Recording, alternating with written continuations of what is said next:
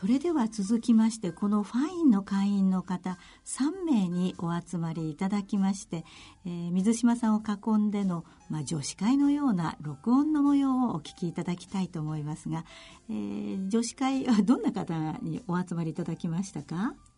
不妊治療をされた方の、はい。えー、3名の方のうち、えっと、1名はお子さんがい。らなくて、はい、で2名の方はお子さんがあのできました。そうですか。はい、私もあのもう子供はできなくて今もうあの治療を終えていますので、はい、えー、まあ子供ができたあ方2人と、まあ、できなかった私たち2人というはい、形になっています、はい、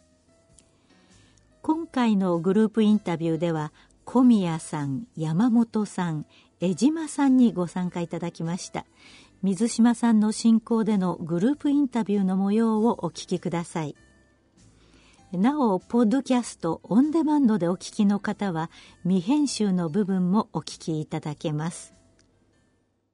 えーと、治療のきっかけは結婚をして子供ができるのは普通のことだと思ってたんですけれどもなかなか妊娠しなかったんですね。で、えっと、それで特に大きな病気もしたことがなかったんですけれども、念のために婦人科で、あの、検査をしてもらって、もちろん、あの、異常がないかどうかっていうより大丈夫だよっていう、そういうふうに言ってもらいたくて行きました。で、それで、えっと、検査したところ、特にやっぱり異常はなくて、その流れで、あの、不妊治療に入っていったっていう感じですね。えっ、ー、と、きっかけはすごく、あまりこういう大きな何かがあったわけではなくて、姉があの不妊治療をしていて、不妊治療の存在自体は知ってて、うん、で、私も結婚して、そんなにすぐに授からなかったので、すごく軽い気持ちで、あの、姉ちゃんも行ってるし、行ってみようかな、みたいな感じで、あの、治療に行きました。なので、えー、治療する前の気持ちというのは、あの、そんなに高いハードルを感じてなくて、あの、とりあえず検査でも、みたいな感じで、あの、行きました。私は、えっと、結婚して1年も経ってない時に、あの、主人の年が離れているもので、なるべく早く、あの、義理の両親の年齢とかも考えて、なるべく早く、あの、子供ということで、まさか問題があるとは思わなかったんですけれども、あの、1年弱で、あの、80%ぐらいの方がやっぱりでき、授かるというふうに、あの、まあ、統計を見たことがあったので、あ、で、私も年齢もまだ31とかだったので、まあ、大丈夫だろうと思って、早めに行きました。で、まあ、漠然と、あの、お金がかかるんだろうなとか、大変なんだろうなっていうのはあったんですけれども、まあ、まさかここまで大変だとはっていう感じではいました。はい。まあ、治療中、まあ、例えばですけど、旦那様なんかは、どんな風におっしゃっ、なんか治療始めるんだけどっていう時に、このリアクションというか。リアクション。えっと、うちの場合は、あの、まだタイミング療法とか人工授精の時はそんなに抵抗がなかったんですけども、体外受精をやりたいって言った時にすごく抵抗をされて、そこまでしなくてもいいんじゃないかとか、別にどこも悪くないんだからとか、いろいろなことを言って、なんかひどく抵抗されました。人の手が多く加わるっていうことにとても抵抗してたみたいです。なるほど。ちょっとこう、停滞してしまったりとか、止まっ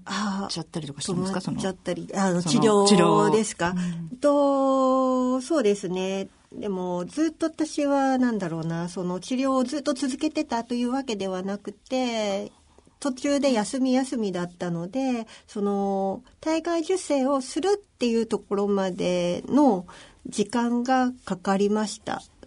私の気持ちもそうだったんですけど、私の決心がついた後、夫に、あの、夫の理解を得るのにも時間がかかったんですけど、私自身がそこの治療をするのにもちょっと、うん、私自身も抵抗があった。で私以上に夫が抵抗があった。うんえっと、山本様も、あの、えっと、主人の理解ってところですね。そうですね。主人は基本的にはすごく理解してもらってて、あの、この治療しよう、この段階に行こうとステップアップするに関しても、うん、私が思うならいいんじゃないのっていうふうに、頭では理解してくれて、そういうしっかり話し合いを持った場では、こう、前に進むことはできたんですよね。でも、ただやっぱり、こう、仕事が大変だとかで、あの、主人自体の、この、まあ、キャパが狭くなっちゃってる時っていうんですかね、気持ちがこういっぱいいっぱいな時に、あの、そういう治療でうまくいかないことがあると、あの、病院の前ですごい喧嘩したこともありますし、人前で、あの、まあ、頭ではわかるけど、気持ちが追いつかないっていう場面は何回かありました。いいですか、はい。えっと、まあ、あの、主人、こっちもすごく理解はしてくれて、人工授精と体外受精のやっぱり全然違うので体外受精までしなくてもいいんじゃないか。もうもうできるんじゃないか。大丈夫なんじゃないかみたいな感じで体外受精には私よりも抵抗があったと思います。ただ私はもうとにかく合理的に早くしたかったので、うん、あの人工授精を3回かなやってダメだった時にすぐに体外受精に移るって言ってもうそれは私がやるって言ったらもう主人は「あの分かったじゃあ全て全面的にサポートするから」ということであの通院にもかなりの回数ついてきてもらって、あのこう待つあの待合室のあの微妙な感じ静かなところでものすごい人数の人が待って何時間も待たなきゃいけないっていうのをやっぱり一緒にこう感じてほしかったのであの、来てもらってましたね。はいなんかこう、言われ、ちょっと、これ辛かったなっていうようなことってあります？辛かった。そう、妊娠とか出産は自然なことなんだから、頑張りすぎるからできないんだよっていうのが、ちょっと、あの、カチンときてしまって、それは頭では分かってるんだけれども、うん、あの私はもう病院に行って、うん、あの治療しているので自然なことだろうが何だろうがもう、うん、ねそれを言われてしまってもっていうのがうん、で、ちょっと治療やめたらできるよとか言われた時にはもう、あの、えーっていう感じになってしまって、キーってなって、そんなこともありました。うちの場合は、自分の両親も義理の両親も、にも伝えてあって、不妊治療してるっていうことは、それに対して反対することは全くなくて、そうなのねっていうぐらいで。ただ、その、どういうことを具体的にしてて、あ特にこういうのが辛いんだとかいうところまではやっぱり話はしたくなかったし、うん、あんまりしなかったですね。なんかあのどう思われるかなっていう心配もあったしあまり娘の悲しんでる姿を見せたくないっていうかプライドみたいなのがあってあまりその詳しいとこまでお話はしてなかったです。なのであの今お話し上がったみたいに内容を理解してるかって言ったらそれは理解はしてなかったと思います。あの話し方的にもあの、うん、なんていうのかな。あの、まあ、医療当然体外受精とか顕微授精するとすごい金額が上がってきますけどその金額もそんなに高いと多分思ってないような感じですし、うん、そのまあ、自分たちの時代はえー、子供を作らないように努力したのにな、みたいな感じな ことも言われ、言われたっていうか多分全然悪気ないんですけど、まあそんな感覚なので、すごく感覚はちょっとこう違うんだろうなっていうのは感じながら、かといってこう突っ込まれると自分も悲しくなるので、あんまり具体的な話はしてなかったっていうような感じです。私の母には結構何でも話すので、あの、すぐに話はしてたと思います。で、多分母から父に話をしてたかなっていう感じで、うん、あの義理の両親には主人から言ってもらいました。で詳しいことはもちろん義理の両親にはちょっと私からは言わずに多分主人からもそんなに詳しいことは言ってなくて向こうからもあのいろいろ聞きたかったこともあるかなと思うんですけれども、うん、一切何も言わなかったっていうか何も言われなかったのでそれは本当に感謝はしてるところです。で自分の母はあのこう治療中にやっぱ辛くなってダメ今回もダメだったって言って あのこう病院から駅に行くまでの間に大泣きしながら母親に電話をして、うん、ででもやっぱり当たり前ですけど体験者ではないのでちょっとこうずれたことを言われて、うん、でもうなんか何がわかるのよって電話を切ったっていうことはすごく覚えています。で、その後にごめんねってお、お互いですけど、やっぱり絶対にわからない。あなたは私産んでるじゃないみたいな。そうなんですよね。治療せずに産んでるじゃないみたいな気持ちはやっぱりあったかな、あその母に当たってもしょうがないんですけれども、まあ唯一当たれる存在ということで、ちょっと当たってしまったっていうのがあります。はい。ぱ皆さんいろいろ、こちらでもいろいろありますよね。でもなんかそんな中でも、こうちょっと、周りの方がこう接してくださったりとか、まあなんかこう、言われた言葉で、ちょっと励まされたなとか、なんかちょっと救われたなみたいなことってありますか？救われた救われたというよりも、はい、私なかなか不妊治療してることを周りの人に言えなかったんですよ。それでと、それでもどんどん治療期間が長くなってくると一人で抱えられなくなってしまってその時にあの同じ体験をしてる人とあの会いたいと思ってそういう場に行って話した時にとてもそういう同じ体験をしてる人たちに救われました。私だけじゃないんだっていう、やっぱり一人で抱えてるとそれはもう辛いですよね。って一番理解してほしい夫になかなか理解してもらえないその辛さが、うん、うん、私の場合は旦那はあのなんていうかどちらかというと自分は蚊帳の外っていう人だったので、こうなんか、あの、私がこんなことをいつまで続けてたらいいんだろうって言ったら、旦那が、あの、あ、僕はいいけどねって、僕はいいけどねって言ったんですけど、こう、さらりと、あんまり重く言っちゃうと気の毒だというのもあって、さらりと言って、で、そういうふうに言われちゃったので、なんか自分にとってはこう、なんかこう、むしろ救われない 言葉だったみたいな感じで。なんかまあ旦那さんが理解されない気持ちってなんか私すごいよくわかるっていうか、共感してしまうんですけど。ええ、じゃあなんか、あの、山本さん、エピソードあったら教えてください。えー、救われたことというか、うん、あの昔はそんなに思わなかったのに意外に救われるなっていうのが、うん、あのあまり具体的じゃないんだけど希望のある言葉みたいなのが意外に心に響いて例えば病院とか行ってもあの結構私の通ってる病院は淡々としてるんですよねあの話の内容とかが。で結構あまり希望を持った言葉を多分あえて言ってないんだと思うんですけどあまり言われたことがなくて結構悲しい気持ちで帰ることも多かったんですけどあの全然違う病院の女性のドクターにあの今不妊治療しててて人間ドックかなんかで行ったんですよね。その時に全然本当に関係ないあの分野の女性の先生だったんですけどあの大丈夫よ。いつかできるから必ずみたいな感じの根拠のない明らかに根拠ないんですけどでもなんとなく心が明るくなるというかそういうのがすごく感じました。主人からも例えば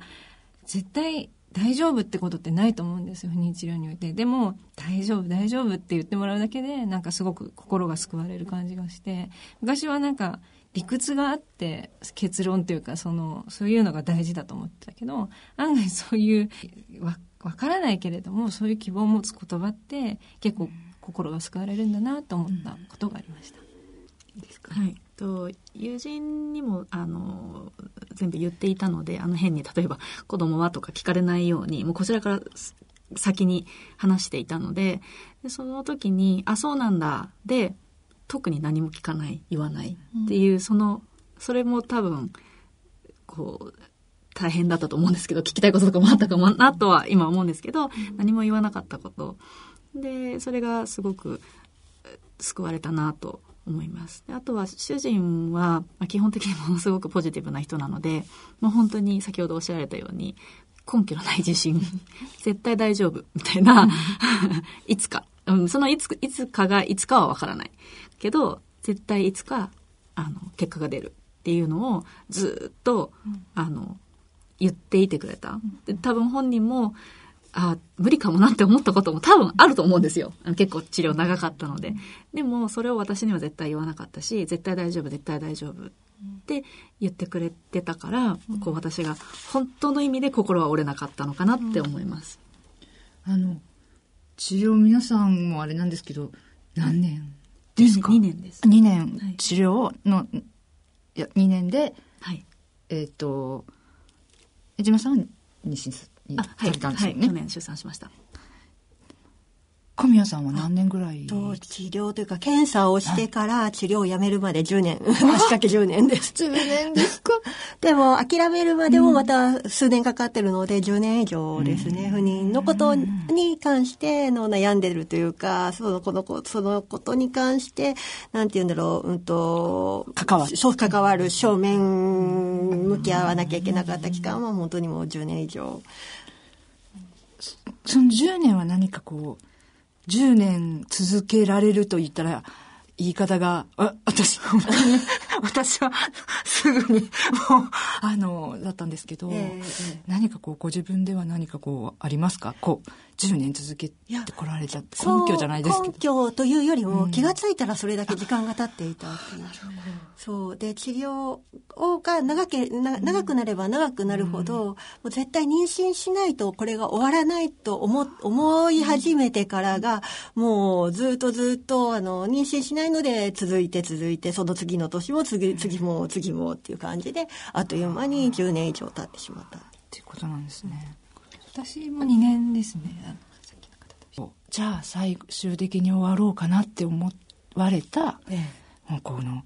決意っていうかきっかけみたいなものっていうのはありますか？きっかけ大きなきっかけというのはあるようでないようなんですけれども、うん、最終的にはあの妊娠するイメージが湧かなくなってしまったっていうのが一番大きい。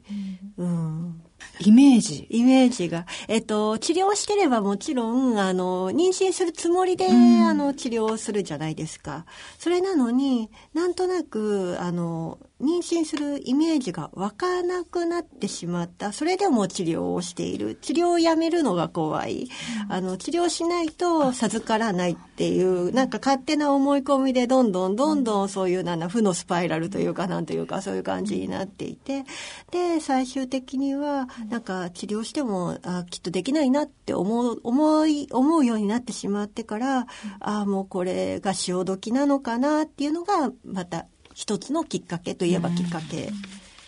で、で、もう一つ、もう一つ大きなきっかけが、はい、えっ、ー、と、親が倒れて、父親が倒れて、ちょっと介護の状態になってしまったんですよ。で、それまでは、あの、自分のその妊娠、出産のことば、だけを考えてればよかったんですけども、それ以外に、なんか、親の介護っていうもう一つが出てきたときに、いや、これって、で私がもしもあのちゃんと出産できてもその後のことを考えたらかなり辛いだろうなっていうのがあってそれもきっかけといえば一つのきっかけ。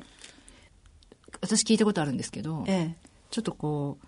あの子宮がんとかね、ええ、になってしまった方がその不妊治療中だったっていう方で、えそうなった時に、まあ、ちょっとしたなんかこうほっとしたみたいなことをおっしゃったことがあったんです。うん、そのほっとしたっていうのはすごくよく分かって、うん、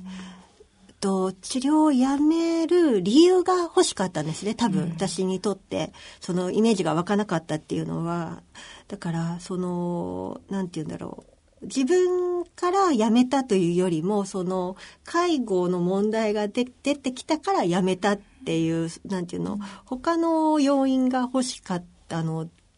今考えればきっと欲しかったんですよ。それで、あ、これでやめられるって思ったのがちょっとほっとした部分。えっと、じゃあ山本さんは、こう妊娠を機に、あそうですね、という形でよろしいですか卒業するっていう形なんですね。はい、ってことは 石山さんもそういうことですか？あそうです。あのもう2年間でもうフルで治療して、はい、そのこう外で受精をさせて戻した卵がもうじ、うん、あの10個以上なんです。ね。なのであの、まあ、多分無理だよなっていうのはあって、うん、あとはその不妊治療とはちょっとまた別なんですけどあの戻してもお腹の中で赤ちゃんを育てられない不育症っていうのももう分かってでその注射をずっと毎日打ち続けて。そのあのその妊娠の9ヶ月間毎日その打ってっていうのを経て出産をしたので、うん、もうその娘を授かっただけでもう本当に 奇跡だったなって思うので、うん、2人目はちょっと考えてないですね。うん、はい。今ちょっとこう気持ちの部分とかで辛かったこととか、そういうことをあのお話しいただいたんですけど、今度はちょっとあの体がどういう悲鳴をというか、肉体的にはどういった、こう、ちょっと辛かったことがあったっていうのって、なんか私は、私が辞めたきっかけがまさにそれで、あのー、欄干造影をやったんですよ。うんうん。皆さんもうご経験ですか？やりました。やりましたか？痛くなかったですか？ちょっと痛かった。ちょっと痛かったです私は痛くなかったんですよ。私すみません、やってないです。やってないはい。そう、一足飛びはい、そうなんです。そうですね。私は欄干造影でですね、あの、多分詰まってたんでしょうね。まあ、あの、シュッて通した時に、バリバリバリバリって音がしまして。もうなんか、もしかしたら、あの、用土みたいなのをこう流す、あれがあんまり合わなかったっていうのもあるのかもしれないんですけど、こう、お腹の中を何かがこう、通り過ぎ、で、しかも、あの、その、その後、あの、欄干添えってそれや、欄干に、えっと、用土液をこう通した後に、えー、X 線を取るんですよね。レントゲンを取るんですよね。そのレントゲン室に行くまで、もうなんかゾンビみたいに人にこう抱えられて、もう気は失ってないんですけども、なんか、ダランっていう感じで行って、ではい、じゃあ、あの、手術室みたいな、あ、あ台みたいな上がってください。上がれないのに上がってください。え、どうやってみたいなことになって、で、その後ももうずっと、ま、2時間とかぐらいもう、うずくまるみたいな感じになってしまって、なんか結構こう、は、まあそれが多分一番自分としてはハードルだったんですけど、あの、まあ、それ、プラスそれ、そのことを、まあ、主人に話したらそういった状態だったみたいな形なんですね。で、まあ、もっと言えば他にあれがなかったのかもしれないです。あの、なんていうか、この子供が欲しいという強い気持ちがもしかしたら私の中になかったのかもしれないんですけど、体で言えば、なんかそこが一番強くて、それを繰り返しまたやりなさいと言われたことに、すごいしんどかったんですけど、うん、なんかその体の、で一番なんか辛かったな。辛かったのは、いや、全般的にいつも辛かったんですけど、うん、あの、た、たかがない寝台に登るだけでも、あ、ちょっと心が折れてしまったりとか、うん、痛さよりも、うん、なんでここまでこんなことしてなきゃいけないんだろうっていう方が、うん、私は体より心の辛さの方が、うん、もうあの体はでもそうかもしれないですね。うん、うんですね。痛いとかなんとかはもう二の次三の次、私の場合は。でそれさ先ほどのその欄干添えで痛かったっておっしゃってましたけど私は全然痛さを感じなかったんですよ。うん、あこんなもんなんだっていう感じだったのでうん、なんか痛いっていう噂は聞いてたんですけども、そんなことないじゃないかって。で、あとは体外受精、初めてやるときはもちろん、あのね、あの、卵子を外に取り出すのに針を刺すっていうのは恐怖だったんですけども、やってみるとそんなに、あの、麻酔をかけて痛さもなかったので、うん、初めてやることには恐怖があったんですけど、痛さはなかったの。で、辛いというのとはまた違うのかな、体の辛さとは。うん、で一つだけちょっと辛いといえば、ちょっとアレルギーが出てしまって治療を長く続けたせいかもしれないってちょっとその辺はよくわからないんですけれどもそれであの使える薬がどんどん減ってきてしまったっていうのがちょっとうん、体はアレルギー反応で辛かったかな。っていう。うん。うん。なんか症状が症状だからすごいむくんでしまったりとかなんか頭の中がかかゆくなるブツブツブツってできたりとか体中湿疹ができたりとかしてっていう、感じなんですね、うん、になってしまいました。うん、なんか山本さんは何かありますか、はい、えっと体の面だと、そうです。そんなになくてって。あのあの治療法によって多分違うと思うんですよね。私の通っていたところはできるだけ自然周期でやるっていうとこだったんで、あんまり薬むしろ出してくれないぐらいで、卵もそんなに作らない。だからできても1個か2個とかしか卵できないんですけど、それを優先している病院なんで、重いホルモンをこう投与するってことがないので、普段の日常生活に何も支障はなく、あの人によってはその軽い、あの、錠剤でも体調崩すみたいなんですけど、私に関しては、その、薬で何か体がのおかしくなったとか、症状が出たということはなかったですね。やっぱり、うん、精神的なところの方が、うん、それそれこそ手術台に登るあのドキドキ感とか、あとは薬も、あの、えー、何時に、えー、この時間にとは結構指示されるのを、こう、やっぱそれずれると子供できないかなとか、そういう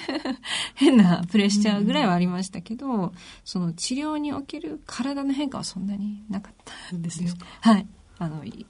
運が良かったんだと思います。そうですか？最初の病院は自然周期、うん、その、なあのなるべく薬も飲まないでっていう感じだったんですけどちょっと転院をしたところが結構刺激をしてこうなるべくたくさんの卵を取るというのでで私があの、自分で、その、えっと、採卵の前にそ、その卵子を育てるために注射を打つんですけど、それを自分で初めてやった。自分で、お家で？あ、そうです、そうです。に、あの、お腹とか太ももとかに打つんですけど、それやった時に、何やってんだろうなって、すごい思って、なんか、で、もちろん主人も見ててくれて、でもなんか、なんで私だけこんな痛い思いして、なん、何が楽しくて自分で注射打たなきゃいけないのみたいな、それはすごいありましたね。で、その後の採卵で、20個以上卵を取って、その人間ってそんな、そんなに取る、その生き物じゃない、生物学的には。なのに、取れてしまって、で、当たり前にその卵巣を20箇所以上刺されてることになるので、あの注射で。で、卵巣がパンパンに腫れてしまって、で、そこから腹水が溜まって、胸水まで溜まって、で、救急で病院に運ばれた時が、もうお腹の痛みがすごかった。もう本当にカエルみたいに腫れてしまって、それが一番、体の面では一番辛かったかなと思います。で、そこで、そんな思いをしても、その時に別に妊娠に結びついてたわけでも何でもなかったので、な何のための痛みなんだろうみたいなのはやっぱりありました。辛かったですね。もう本当に、ちょっともう、うるうるしてしまいますけど。この幸せについてのお考えの変化っていうことなんですけど、まあ、治療を、振り返ってとかでもいいと思うんですけど、例えば私だったら、なんか生活の中心が、不妊治療になってしまっていたんですね。もうなんか、お仕事やってたんですけど、なんかこの気持ちとか、あの、リズムもそうじゃないですか、あの、ね、タイミングもある、あれば、いろんなことがあって、もう本当に生活の中心が不妊治療になってしまったと思うんですけれども、振り返って、その時は子供ができるっていうことが幸せだったけど、まあ今は違うとか、いろいろあると思うんですけど。そう、幸せな家庭イコール、うん、子供がいて、夫婦で仲良くっていうのがイメージの中で幸せな家族だったんですよ。で、それが、あと、今私は夫と二人なんですけれども、二人でも家族だし、楽しいこともいっぱいあるので、で、別に、その、私が考えていた子供がいて、夫婦っていうそういう条件、勝手に私が考えていた条件が整っていなくても、あの、幸せなんだなっていうのが今とても実感しています。で、あと、不妊治療していると、目の前にある幸せってなかなか気がつかない。うん、なんか、なんでできないんだろうとか、そういう、なんか、そういうことばっかり考えているんですけれども、あとは子供がいるね、あの、風景を見ると、なんでうちは子供がいないんだろうとか、他人の、なん他人をうら羨ましく思ってしまう。うん。でも、あの、今は別に、あの、人は人、自分は自分、私は別に夫と二人でも幸せだなっていうのは感じています。うん、全く同感です。いろんな幸せがね、ありますもんね。うん、あの、いいですか？はい。はい、あの、ちょっと似てるかもしれないですけど今いろんな幸せがあるっていうのがすごく私も不妊治療を通して感じることであのうんその同じ人間であってもその時々で幸せと感じるのは全然変わってくるしあとはやっぱりどうしてもどこか人と比べて自分の方が幸せっていうのにあの満足したい傾向がありますけどそれをうん、絶対的に否定する必要もないのかなっていうふうに思ってて、あの、それが人と比較することないよ、人と比べて、えー、もうしょうがないよとかよく言いますけど、どうしてもそれはしてしまうので、でも、そういう自分を認めてあげるっていうのも、あの、大事なことなのかなっていうふうに思えるようになりました。で、子供が生まれることっていうのは、その、なんて言うんだろう、誰も否定しない最も幸せなことだと不妊治療するまでは思ってて、でも不妊治療をすることで自分が子供にできな、子供ができなくて、人のその子供ができたって話になんか全然喜べなくて、そういうのを感じた時に、あ、みんなが幸せなことっていうのもないんだなって思ったりとか、うん、だから絶対的な幸せっていうのもないし、人と比べてもそれはそれでいいと思うし、時代や自分の気持ちとか、いろんな状況において幸せっていうのは変わるから、その時々で自分の納得した幸せをつかめればいいのかなっていうふうに思うようになりました。うん、はい、えっ、ー、と、なんだろう。そうです。あの、その、治療できることも幸せだったんだなって、その時はやっぱりあんまり思ってなかった。なんなんでできないんだとか、なんでこんな思いしなきゃいけないんだって思ってたんですけど、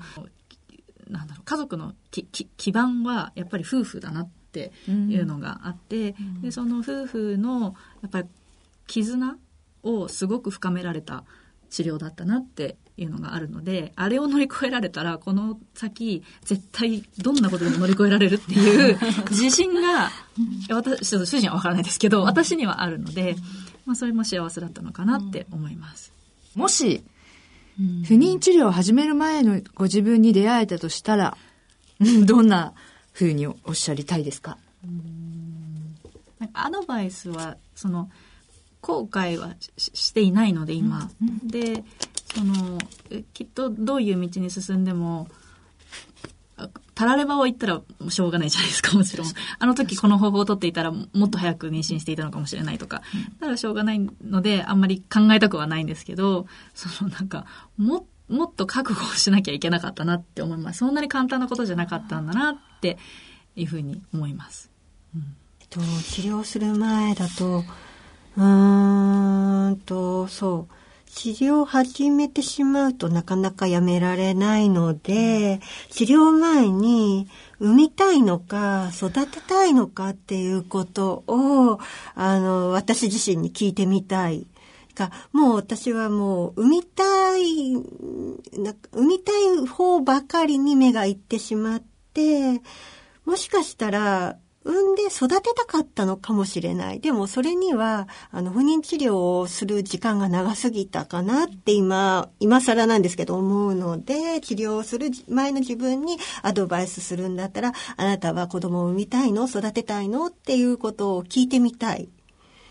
うん、あなるほどね。私が自分に伝えるなら、えっ、と、不妊治療は辛いものだという ことを教えてあげて、でもそこそれはその必ず子供ができるとかできない答えのないものだと。でもそれはもう信じるしかないっていうことを伝えますね、はい。うん、最後に、はい、あの番組をお聞きに、はい、はい、なっている皆様へのメッセージ、うん、あとはそのご理解いただきたいこと、はい、まあ一般のそういうあの治療していらっしゃる以外の方や何かにお話があればと、えっとこう結婚して出産をすること子供を授かることが当たり前だと思っている方が多分まあ多いと思うんですけれどもそうではなくてそれに向けてもう本当に必死でもがいている人たちがたくさんいるのであんまりこう子供はとかその何気ない会話だと思うんですよ、もちろん。向こうには全く悪気がないと思うし、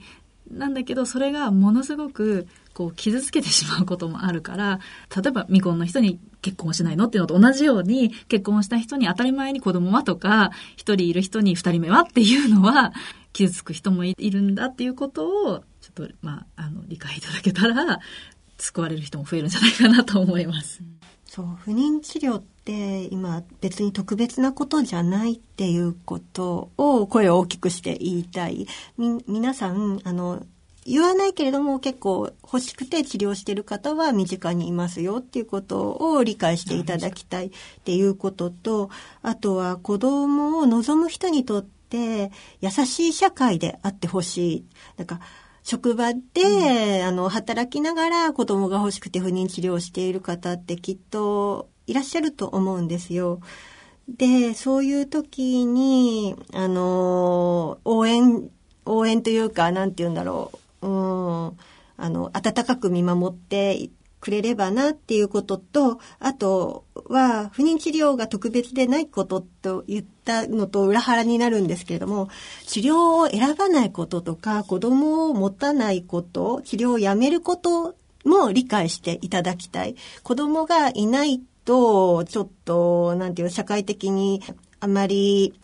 よく思われないような世の中になっては欲しくないなと、不妊治療が一般的になったんだから治療をすれば子供ができるのに、なんで治療しなかったのとか、ね、やめてしまったのとかって言われるのはちょっとあまり良くないなっていうことと、あの、治療してもしなくても、私らしい選択、何を選んでもいいんだよっていうことを、あの、これから治療しようかなと思ってる方や、あの、今治療中の方、あとは身近にいらっしゃる方に声を大きくして言いたい。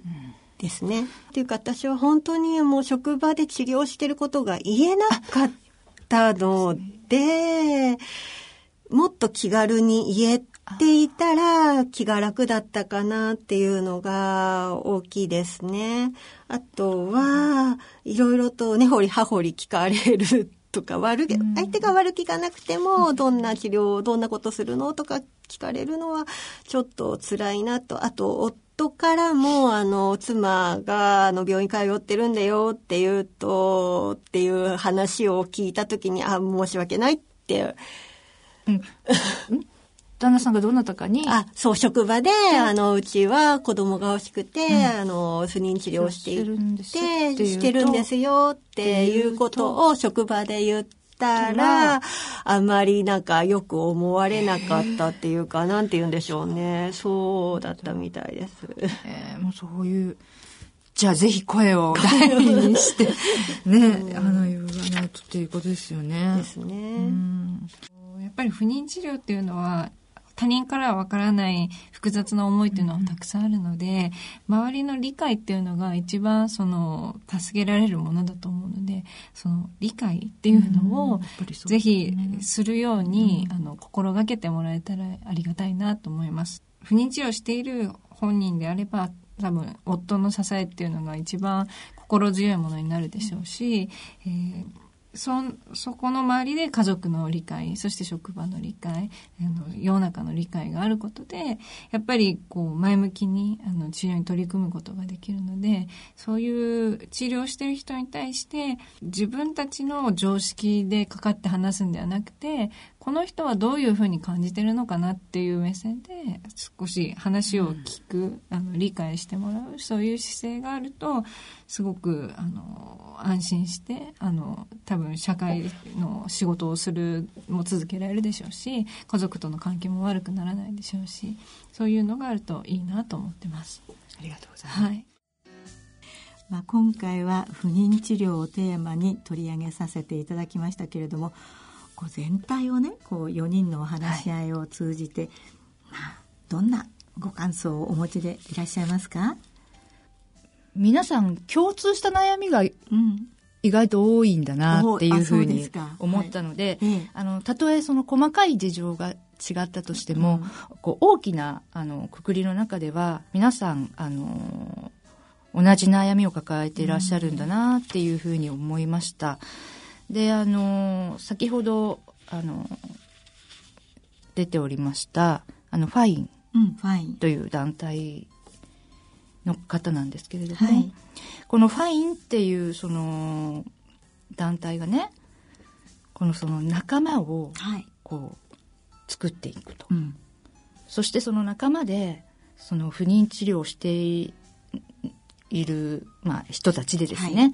こういろんなことをやっていこうじゃないか、うん、前向きにね、はい、はい、でそういうことが多分その治療を続ける方にとっては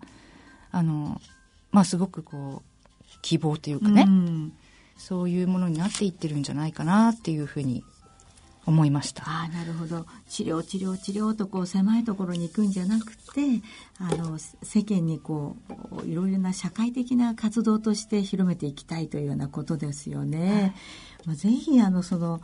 活動を広めていってほしいと思うんですけれどもあの水島さんが、まあ、いろいろ取材されたものは別の機会にまた放送をする予定になっております。あのそうなんですあの11月17日なんですけれども、はいはい、えー、まあ、今回のこれらのことを盛り込んだラジオドラマを、うん、放送する予定になってるんです。あ、そうですか。はい、いや、まあ、それ水島さんのあの、本業というか、ですね。はい、そうなんです。あの、ちょっとね、あの、重くなりがちな内容なんですけれども、今、あの、不妊治療で苦し苦しんでる方とか、うんうん、あとは、まあ、あの子宮移植ですね。あのこれってどんなものなの、ね、っていうところが、はい、大丈夫なの？っていうのがあると思うんですけれども、はい、まあ、そういう、えー、まあ、知識的な話も含め、うんうん、えー、まあ、子供ですよね。子供を取り巻く、まあ、社会と言いましょうか。うん、その生まれる子供をどういうふうに、そうですよね。はい。あの、まあ、ケアしたりしていこうかとか、そういったようなことも含めて、うん、えー、ドラマを今、ね、はい、作っています。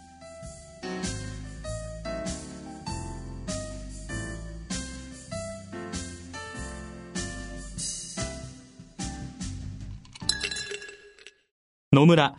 ちょっと気になるお金の話。今回は、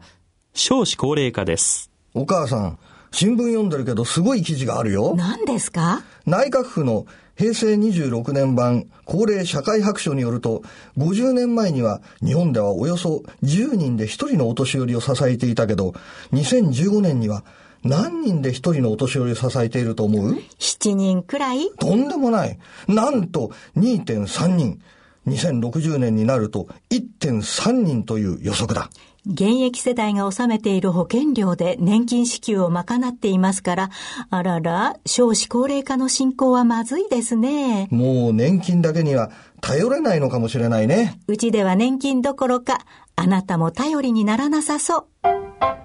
お金に関するご相談は、お近くの野村証券へどうぞ。それ野村に来て大人のための大人のラジオ。さ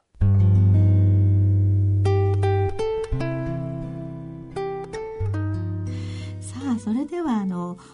先ほどファインの方にお話を伺いましたけれども、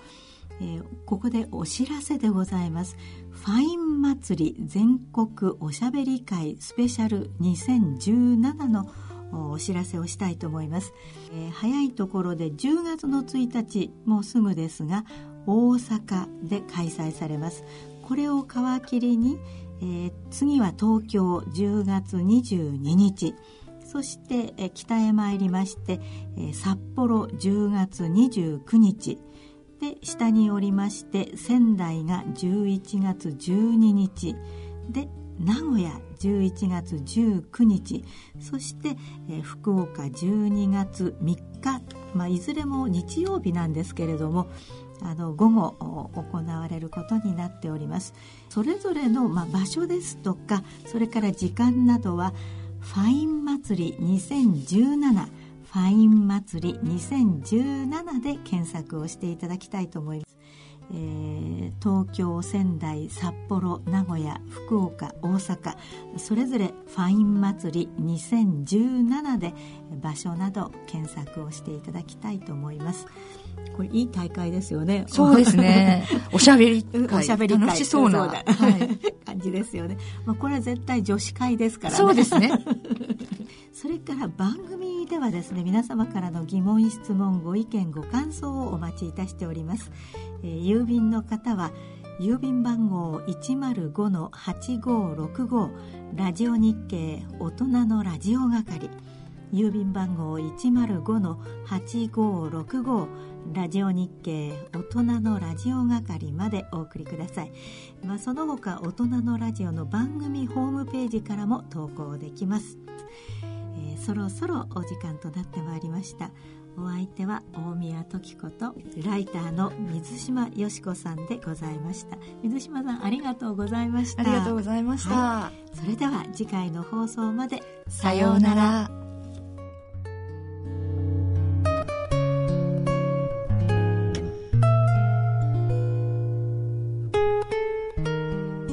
大人のための大人のラジオこの番組は野村証券ほか各社の提供でお送りしました。